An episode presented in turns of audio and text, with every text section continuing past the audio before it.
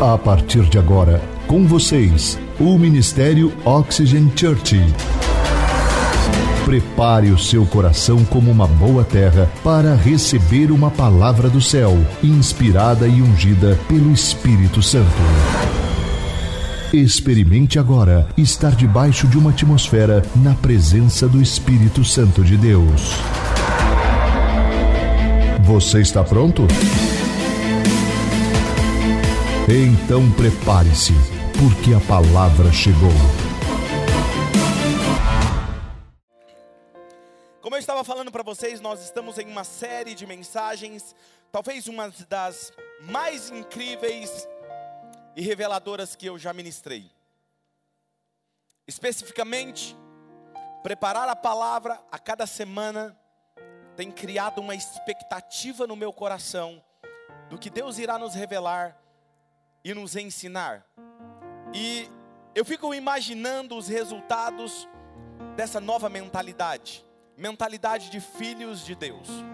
E eu fico imaginando qual será o resultado na minha casa, no meu trabalho, na minha família, nos meus relacionamentos, se eu entender que eu sou filho de Deus e não só entender, mas me comportar como filho.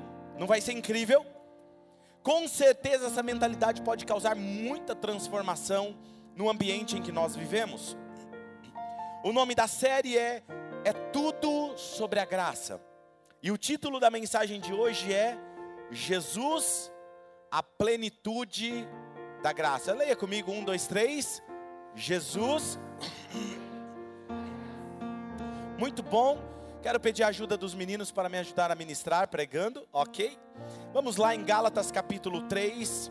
Abra sua Bíblia ou o aplicativo do seu celular, Gálatas capítulo 3, versículo de número 26 ao 29. Leia comigo. Todos vocês são filhos de Deus, mediante o que vocês fazem. Mediante o quê? Alguém aqui tem fé em Cristo Jesus? Olha que interessante, pois os que em Cristo foram batizados, de Cristo se revestiram, ou seja, vestiram uma nova roupagem. Por isso não há judeu, nem grego, nem americano, nem africano, nem japonês, nem mariliense, nem grego, escravo e nem livre, homem ou mulher, pois alguns, todos no grego é? Tá vendo só? Você imaginava que você ia entender de grego? Pois todos são um em Cristo Jesus. E se vocês são de Cristo, vocês, vocês também são descendência de Abraão e herdeiros, diga comigo, herdeiros. Herdeiros segundo a promessa. Na semana passada, nós falamos da mentira que Satanás usa para nos manter aprisionados em um buraco infinito, onde, por mais que nós venhamos a lutar contra aquela mentira, nós, quanto mais você luta, mais você está aprisionado. E o que eu irei ministrar hoje para vocês foi o que eu descobri há anos atrás eu lutava contra a minha vida de pecados. Escute o que eu vou te falar aqui agora. Porém, contra os meus vícios, contra os meus pecados, as minhas imperfeições. E quanto mais eu lutava, mais eu me afundava no pecado. Quanto mais eu lutava contra um vício, mais eu me tornava prisioneiro daquele vício. E eu descobri quando eu entendi essa chave que eu vou passar no último ponto dessa mensagem ela me libertou. E eu entendi verdadeiramente o que é o fardo leve e suave. Lutar contra o pecado é pesado, é difícil. Enquanto na verdade Deus não diz para nós fazermos isso, mas você vai entender. Então, vou te falar mais ou menos o que vai acontecer nessa mensagem. Essa mensagem vai causar um certo desconforto em você, e é natural e é normal.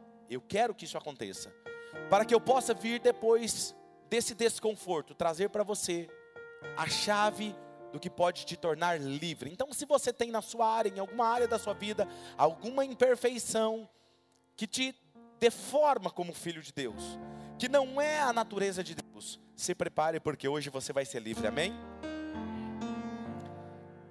A gente, nós entendemos que é possível quando você entende que você tem a identidade de filho. E isso só é possível através da revelação da graça em Jesus. E para você entender melhor, nós vamos voltar ao estado em que nós estávamos antes da graça. Diga comigo, antes da graça.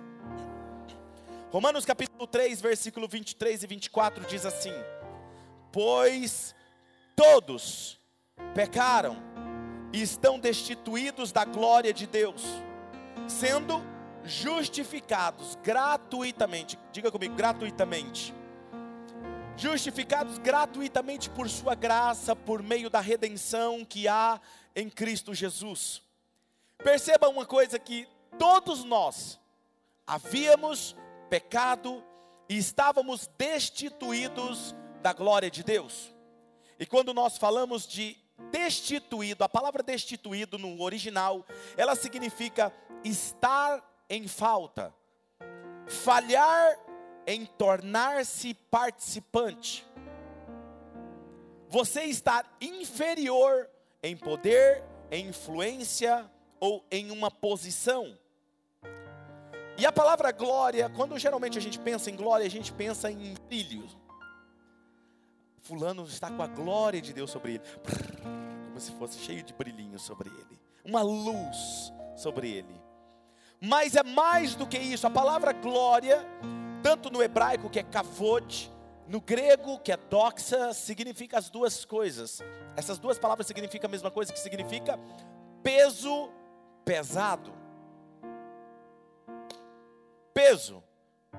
Quando fala Deus manifestou o seu peso, significa em essência que a glória é a própria natureza e essência de Deus. Quando Deus se manifesta, manifesta a sua glória em um lugar, ou sobre uma pessoa, Ele está manifestando a sua própria natureza, a sua essência, quem Ele é, em sua plenitude. Agora veja que o texto está nos dizendo que nós estávamos destituídos da glória. A palavra destituído significa falhos em participar de algo. Em outras palavras, nós estávamos destituídos, estávamos falhos em participar da natureza de Deus, em sua essência, em sua influência, em sua posição. Agora, nós fomos justificados gratuitamente. O que é gratuitamente? Você não fez nada por aquilo, para ter aquilo, mas alguém fez por você e te deu aquilo. Porém, não é pelo fato de ter algo recebido gratuitamente que não houve um preço pago. Nossos visitantes, eles estão aqui pela primeira vez, eles ganham um açaí. O fato de eles receberem gratuitamente esse açaí não quer dizer que não foi pago um preço por esse açaí. O fato que eu estou te dizendo é que a graça é nos dado como favor imerecido, mas isso não quer dizer que ela, por ser gratuita, não foi pago um preço por ela. Tem alguém comigo aqui? Siga comigo no raciocínio. Jesus, o que isso quer nos dizer? Que Jesus veio a veio e fez algo por nós. Ele pagou um preço. E por meio da obediência dele alcançamos a misericórdia e podemos então voltar ao status de filho. Ou seja, nós podemos voltar a participar dessa natureza de Deus mudando então o nosso comportamento, não por nosso merecimento, mas pela misericórdia e redenção que há em Cristo Jesus.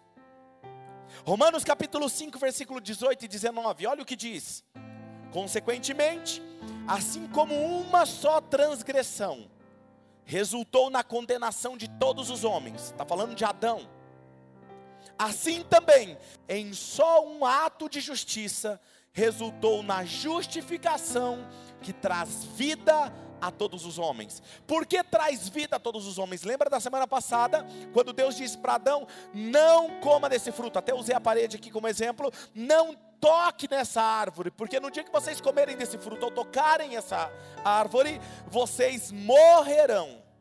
Vocês perderão essa natureza divina. Vocês perderão essa essência como filho. E vocês estarão mortos pelo pecado. E aí, Jesus, pela obediência de um só homem, ele justificou-nos, trazendo vida a todos os homens. E aí ele continua dizendo: logo, assim como por meio da desobediência de um homem, de Adão, todos nós fomos feitos pecadores, assim também, escute isso, por meio da obediência de um único homem, muitos serão feitos justos.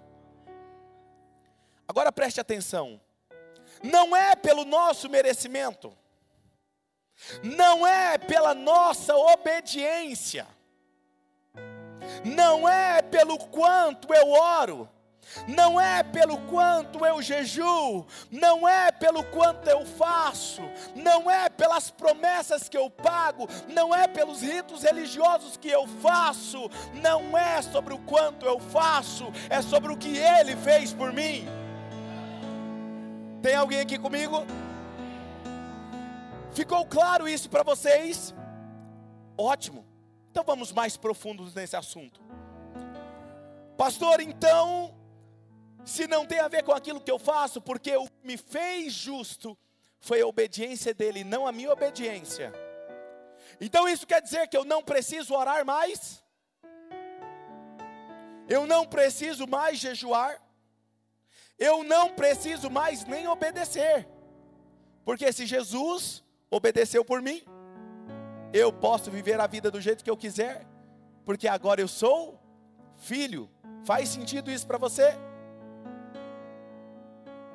Algumas pessoas estão talvez causando um nó agora na cabeça, e está tudo bem, eu vou explicar para vocês.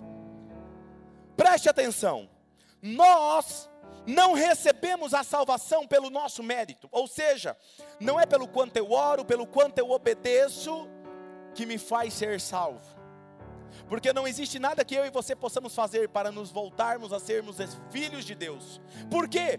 Porque para ser restaurado esse status de filho, era mediante um único ato de alguém impecável. Teria que ser um sacrifício imaculado, ou seja, sem mancha, e essa pessoa deveria fazer algo por toda a humanidade, e entra Jesus. Então nós, em nosso status pecaminoso, falhos, nós não poderíamos fazer algo por nós mesmos, mas Jesus fez. E um entendimento, agora, de que eu posso continuar pecando, porque afinal de contas, eu sou alvo da graça, só me deixa claro uma coisa: que eu nunca conheci a graça. Vamos ver isso na Bíblia? 1 João capítulo 3, versículo 6, vocês podem ler comigo? Um, dois, três. Todo aquele que nele permanece, todo aquele que está no pecado,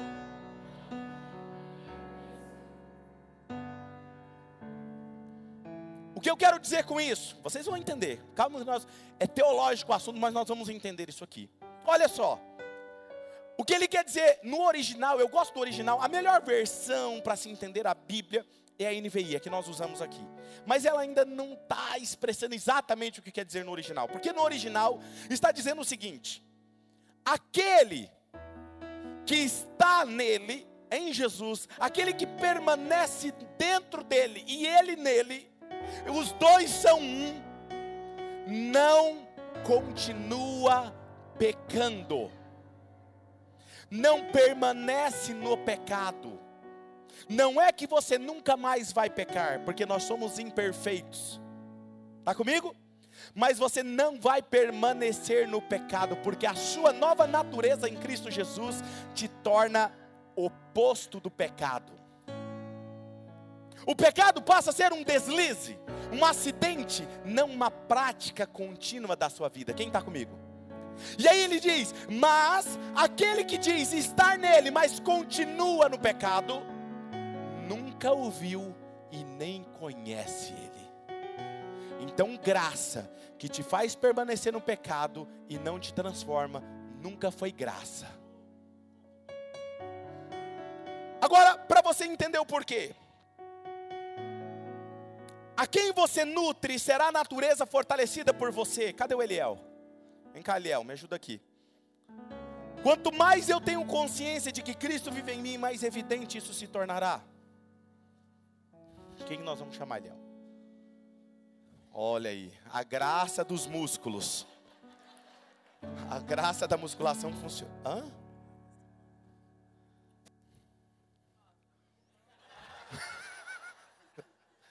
Nós vamos amarrar ele? Acho melhor. Vamos descontar aquilo que ele faz com a gente, né? Vamos lá. Gente, olha só. Para você entender, me ajuda aí, meu filho. Parte difícil eu passo para ele. Graça, Oséias, para você entender. Lá em Oséias, Deus vai dizer que ele falava com os seus filhos. Se você ler lá em Oséias, ele fala assim: Eu chamava meus filhos, mas eles não me ouviam. Eu chamava eles e eles continuavam servindo aos outros deuses, aos balins. Mas eu com cordas de amor o atraí para perto de mim. O que é graça? Graça não é o poder que perdoa você dos seus pecados. Cá comigo aqui, ó. Graça é o poder que é capaz de tirar você da situação pecaminosa em que você está, mesmo que você não consiga sozinho, e te leva em amor para perto do Pai. Calma, não vai puxar com tudo, devagar.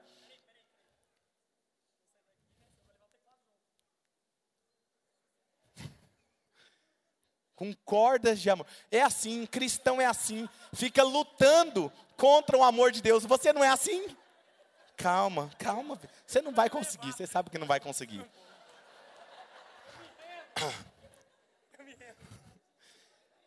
Com cordas de amor, preste atenção nisso. A graça te atrai. Você não consegue por si só, mas Ele nunca vai te deixar onde você estava. Graça que te deixa onde você estava não é graça, porque graça é a expressão do amor do Pai. Graça é aquela que te tira da onde você está, onde você não consegue ouvir a voz de Deus, não consigo lutar contra os meus pecados, mas ela te alcança e te arranca da onde você está e te leva para perto do Pai. Isso é graça.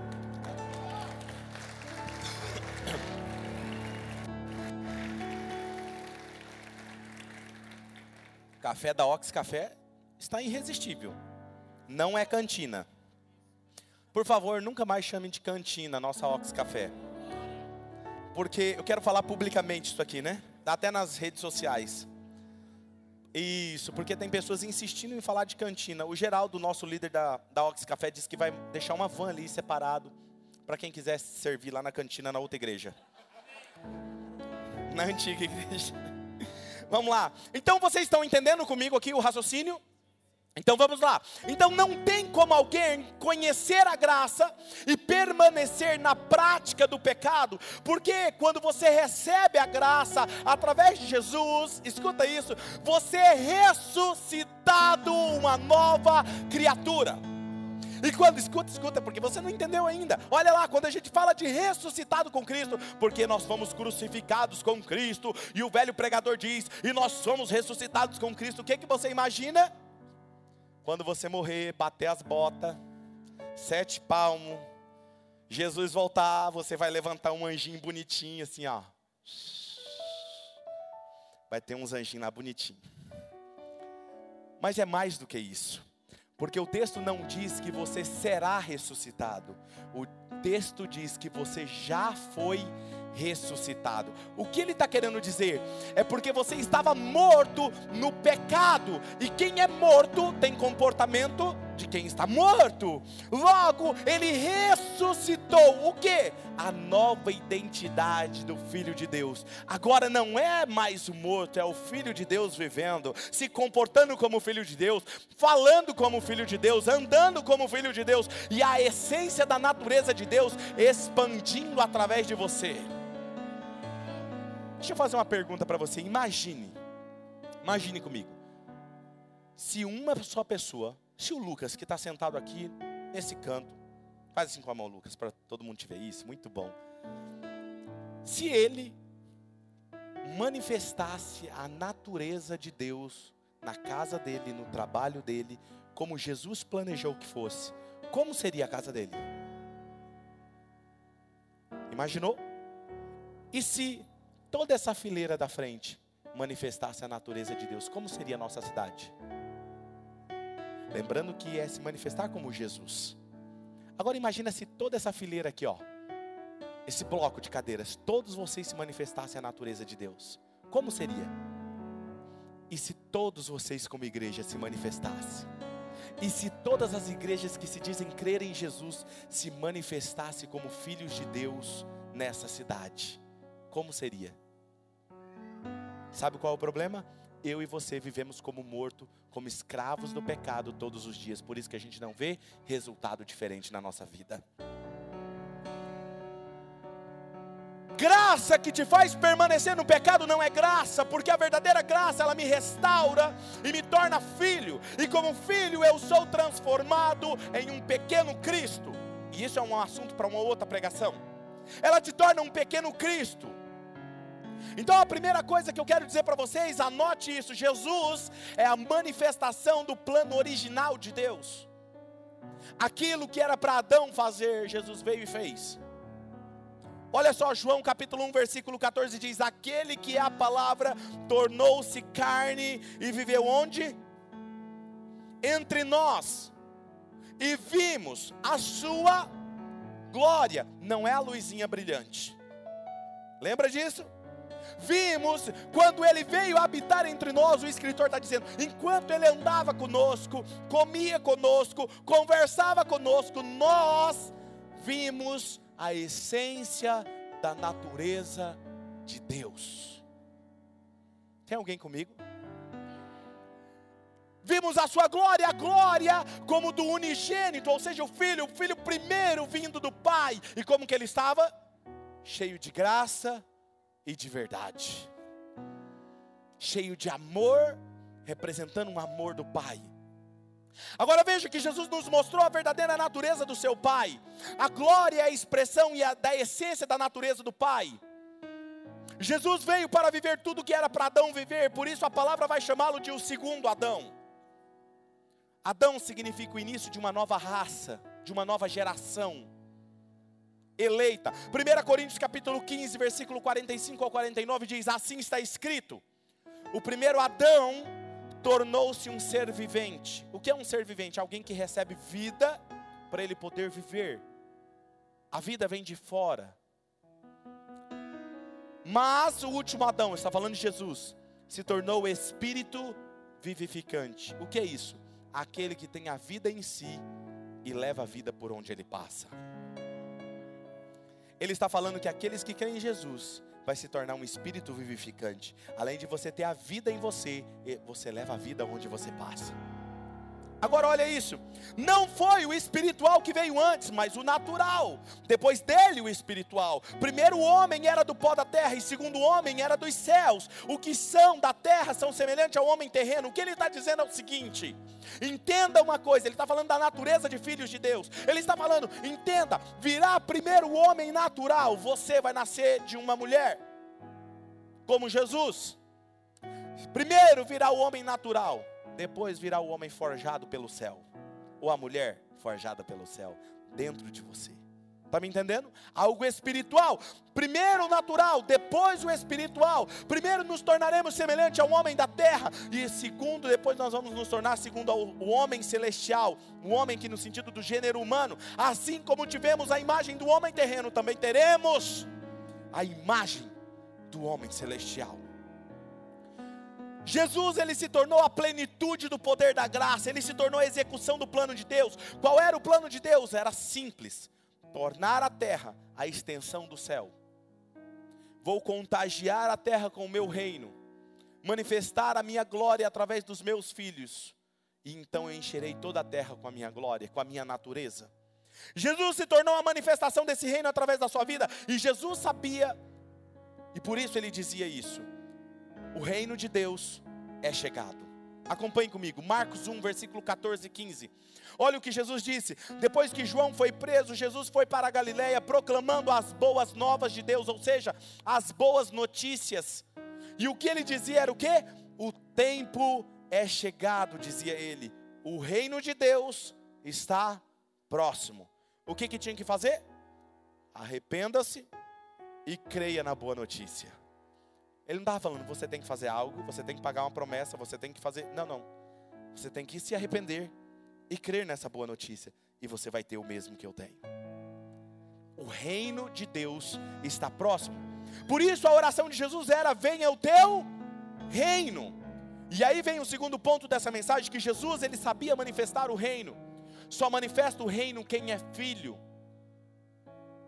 Para mim, aqui está a chave de viver o plano original. Jesus sabia como manifestar o reino do Pai aqui na terra. Manifestar o reino é criar acesso na terra ao céu, do céu na terra. É como se abrisse um portal. É como se alguém que consegue fazer isso, ele traz o ambiente do céu à terra. Quando essa pessoa começa a falar e você começa a conviver com essa pessoa, você não sabe dizer ao certo se você está nesse ambiente terreno ou você está no ambiente do céu, porque algo diferente acontece.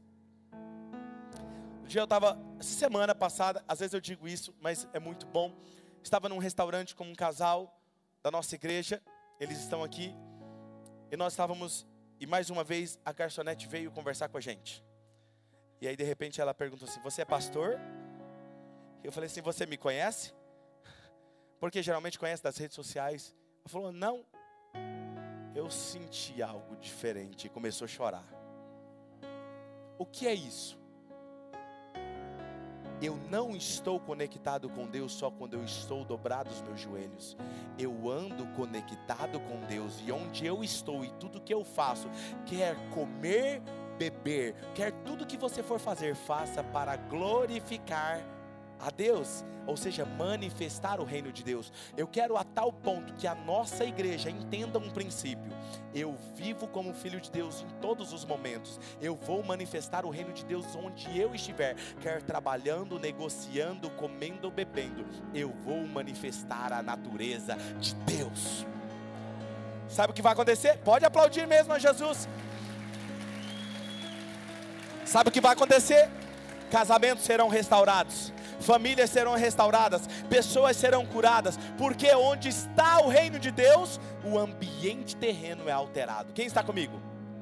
Deixa eu prosseguir.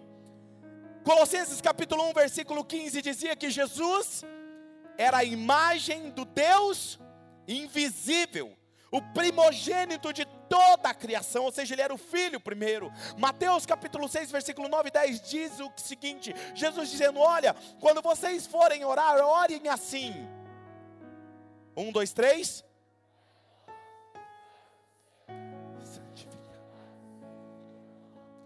Venha, seja feita.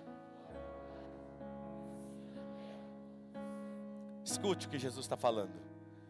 Só existe uma forma de fazer esse reino se manifestar na terra. Sabe como? Quando você faz a vontade do Pai que está no céu, aqui na terra. Então, onde não há obediência, não há manifestação do reino. Tem alguém comigo? Ele está falando: seja feita a tua vontade aqui na terra, como ela é feita no céu. Como que a vontade de Deus é feita no céu? Manifesta aqui na terra. Agora preste atenção. O poder da graça nos faz fazer a vontade do Pai. Por quê? Porque a vida do Pai flui a partir de nós naturalmente. Por quê? Porque somos filhos. Fazer a vontade do Pai se torna natural. Aquilo que não seria natural era eu fazer um comportamento que não condiz com a natureza do meu Pai. João 6,38 diz: Pois eu desci dos céus não para fazer a minha vontade, Jesus dizendo, mas para fazer a vontade daquele que me enviou. Terceiro tópico dessa mensagem: Jesus, ele é a referência da graça. Nós temos dito que graça é mais do que perdão dos nossos pecados, é um presente da nossa identidade como filhos é restaurar o verdadeiro propósito da nossa existência, manifestar a glória de Deus nessa esfera natural, manifestar a natureza de Deus no ambiente em que você trabalha, em que você convive com as pessoas. Em 1 João capítulo 2, versículo 3 ao 6, vai começar a ficar um pouquinho mais desconfortável. Vamos lá? Vamos ler juntos aqui. Sabemos que o conhecemos. Como que eu sei que eu conheço a Deus? Se nós obedecemos os seus mandamentos. Diga comigo, obedecer os mandamentos. Aquele que diz, eu conheço, mas não obedece os mandamentos, é o quê? E a verdade não está nele. Escute. Onde estão os mandamentos de Deus? Se você não conhece esse livro, que tem os mandamentos, e você não obedece, você não conhece Ele. É simples assim. Porque quando você conhece você é filho, é natural você ter um comportamento do pai. Você já ouviu alguma criança e você fala assim: ah, pai, não adianta você falar. Você tem que fazer, porque o seu filho vai fazer o que você faz. Nós temos um exemplo, já contei aqui, o nosso irmão está ali.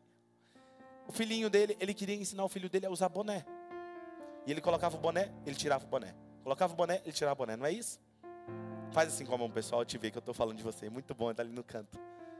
E começou a ficar bravo. Aí o que ele fez? Já sei. Ele colocou o boné. O filho foi lá e colocou o boné.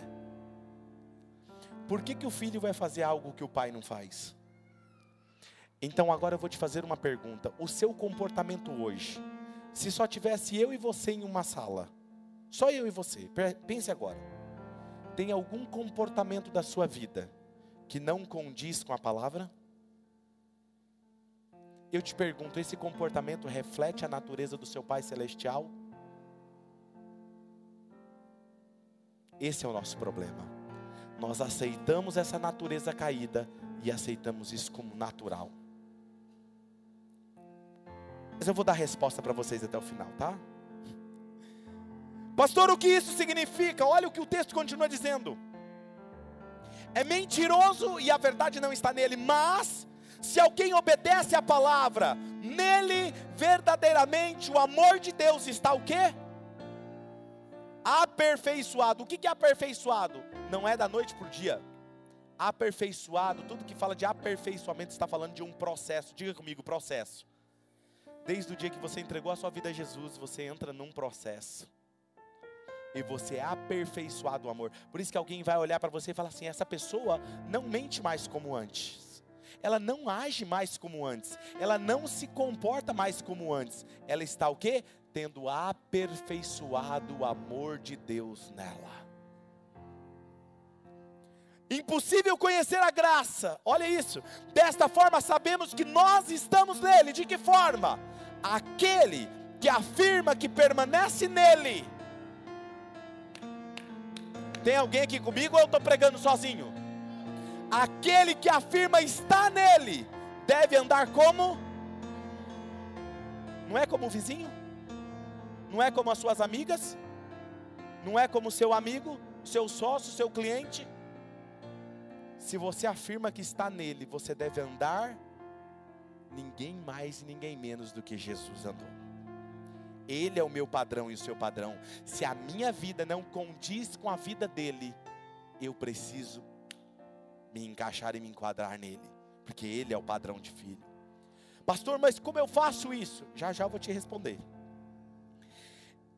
O que significa isso? Porque estar morto no pecado é estar sem vida, é não ter vida correndo em nós. Quando você peca, você altera a sua natureza. Por isso que Jesus vai questionar aqueles homens e eles diziam assim: não, mas nós somos filhos de Abraão. E Jesus diz assim: não, vocês não são filhos de Abraão, porque se vocês fossem filhos de Abraão, vocês se comportariam como Abraão, e Abraão não tentaria me matar como vocês estão tentando me matar. Ou seja, o filho se comporta como o pai. E aí eles continuam: não, mas nós não somos filhos ilegítimos. Nós somos filhos legítimos. Jesus diz: Não. Se vocês fossem filhos de Deus, vocês me amariam, porque eu vim de Deus.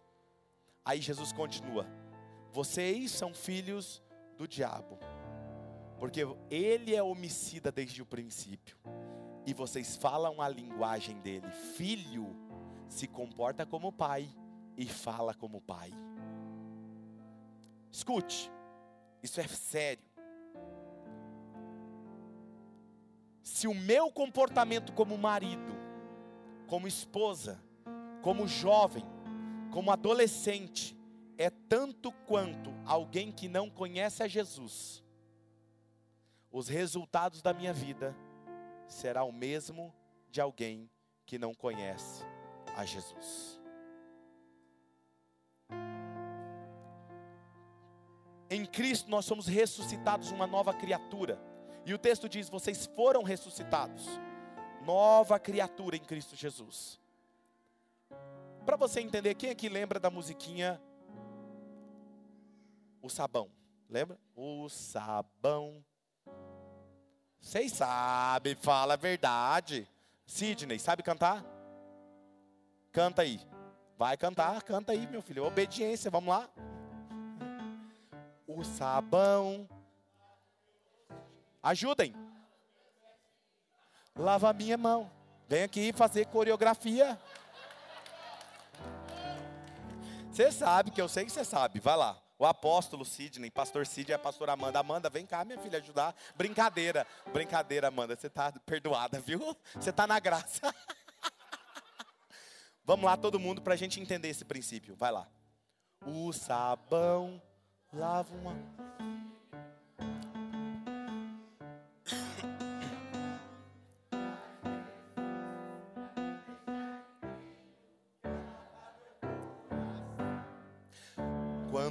Mal faz uma manchinha, eu sei muito bem quem pode me limpar é Jesus. Não escondo nada. Obrigado.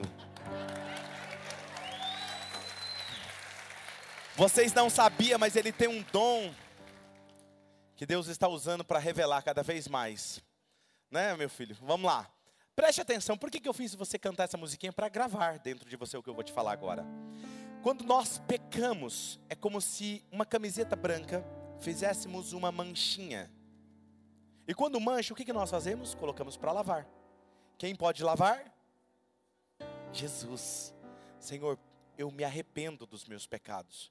Foi um deslize, foi um acidente, me perdoa. Esse pecado não condiz com a minha natureza perdão dos meus pecados, ele vai lá e limpa. Mas quando o texto diz, quando você permanece no pecado, você não está nele. Por quê? Escuta aqui comigo, gente. Acompanha comigo aqui. Às vezes fica olhando disperso e às vezes o inimigo quer usar exatamente isso para você perder essa verdade que eu vou te falar agora. Preste atenção. Quando não há arrependimento, não há perdão. Quando eu me arrependo, eu abandono o pecado. Muitas vezes o que muitas pessoas têm dentro da igreja é remorso. Eu peco, eu fico chateado, e eu peco de novo, e eu fico chateado de novo, e eu peco de novo. Sabe qual é o problema disso? Que eu permaneço no pecado. E é como se eu pingasse uma caneta preta, não há perdão, não há limpeza. Pingo de novo, pingo de novo, pingo de novo, pingo de novo. E o que, que vai acontecer com essa camiseta? Vai mudar a cor. Conforme você peca, altera a sua natureza. Você deixa de ser filho do Pai e passa a ser filho da natureza maligna. Escute o que acontece, traga para mim um exemplo. Eu vou te dar a chave agora do que Jesus me ensinou. Jesus, ele é o caminho até o Pai. Quando nós fazemos essa declaração, nós precisamos entender que quando Jesus disse: Ninguém, eu sou o caminho, a verdade e a vida, ninguém vai ao Pai senão por mim. Eu sou o padrão. Ele estava falando do retorno do Espírito Santo sobre a vida daqueles discípulos. E Jesus nos garantiu livre acesso ao Pai. O que é livre acesso? Foi pago o seu ticket. Foi pago, você recebeu uma identidade, você pode ter acesso agora direto a Deus Pai. E olha o que ele diz, Efésios 3, 11 e 12: Por intermédio de quem nós temos livre. Projeta para mim o texto, meu filho, abençoado. Efésios 3, 11 e 12: Por intermédio de quem temos livre acesso a Deus em confiança, pela fé nele, de acordo com o eterno plano que ele realizou em Cristo Jesus, nosso Senhor. Agora veja, que nós falamos que o segredo é andar como ele andou. E qual é o nosso problema? O nosso problema é que nós tentamos tirar o pecado da nossa vida. Nós queremos tirar a mancha de dentro de nós. Quanto mais eu luto contra o meu pecado, mais eu me afundo no pecado. Tem alguém comigo? Foi o que aconteceu comigo. E quanto mais eu lutava contra aquela minha imperfeição, mais eu caía na minha imperfeição. Quanto mais eu lutava contra aquele vício, mais aquele vício me dominava. Porque eu tentava. Vem aqui, minha filha. Pode ir aqui. Eu era uma água que estava com a minha natureza alterada. Quem está me entendendo? Agora entenda. Por que, que Jesus não pode permitir que alguém com a natureza maligna habite no céu? Cá comigo aqui, ó. Vem cá, minha filha. Deus está aqui. Ele é a natureza limpa. Encheu, é ano de transbordar mesmo, minha filha. Quando você chegar no céu, e se você morre na prática do pecado, o que acontece?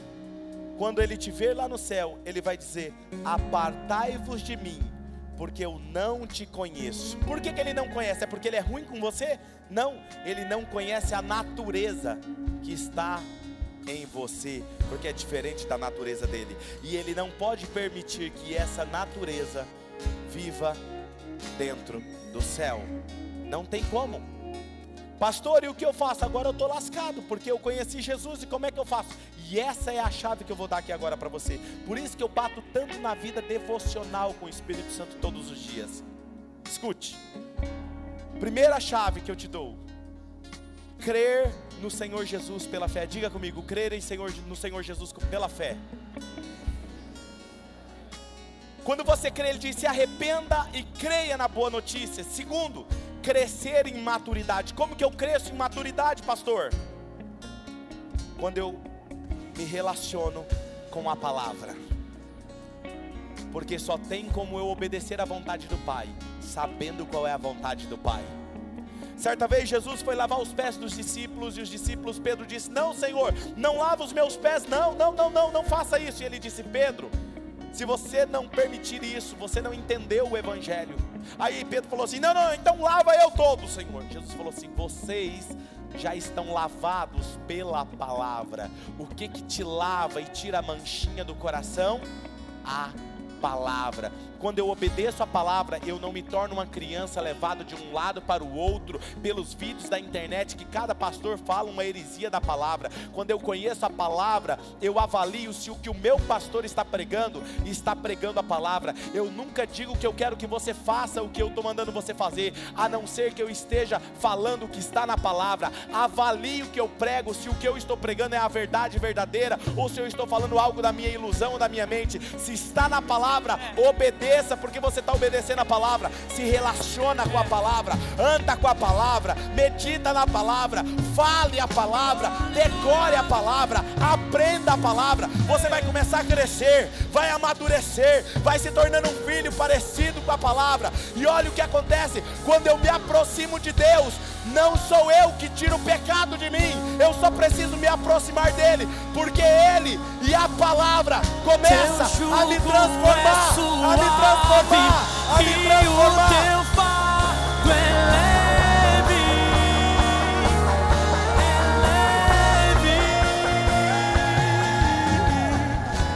Outra chave é rendição, não é o quanto eu faço para tirar o pecado da minha vida, não é o quanto eu luto contra os meus vícios, é o quanto eu sou capaz de me render a Ele. Porque quanto mais eu me rendo a Ele, mais eu sou cheio dele. E aí você vai entender, porque lutar contra o pecado é pesado, mas se render a Ele, você vai entender: o meu fardo é suave e leve. Eu só tenho que me render.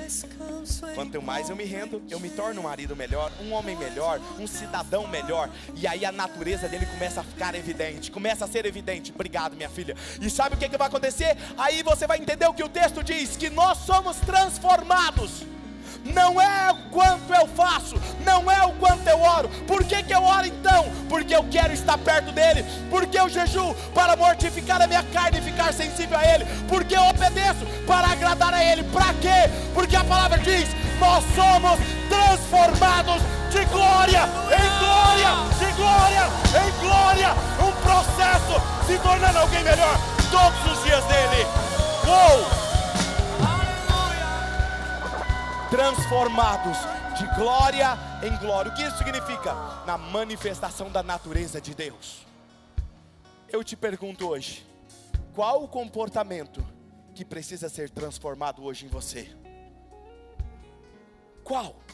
Feche os seus olhos.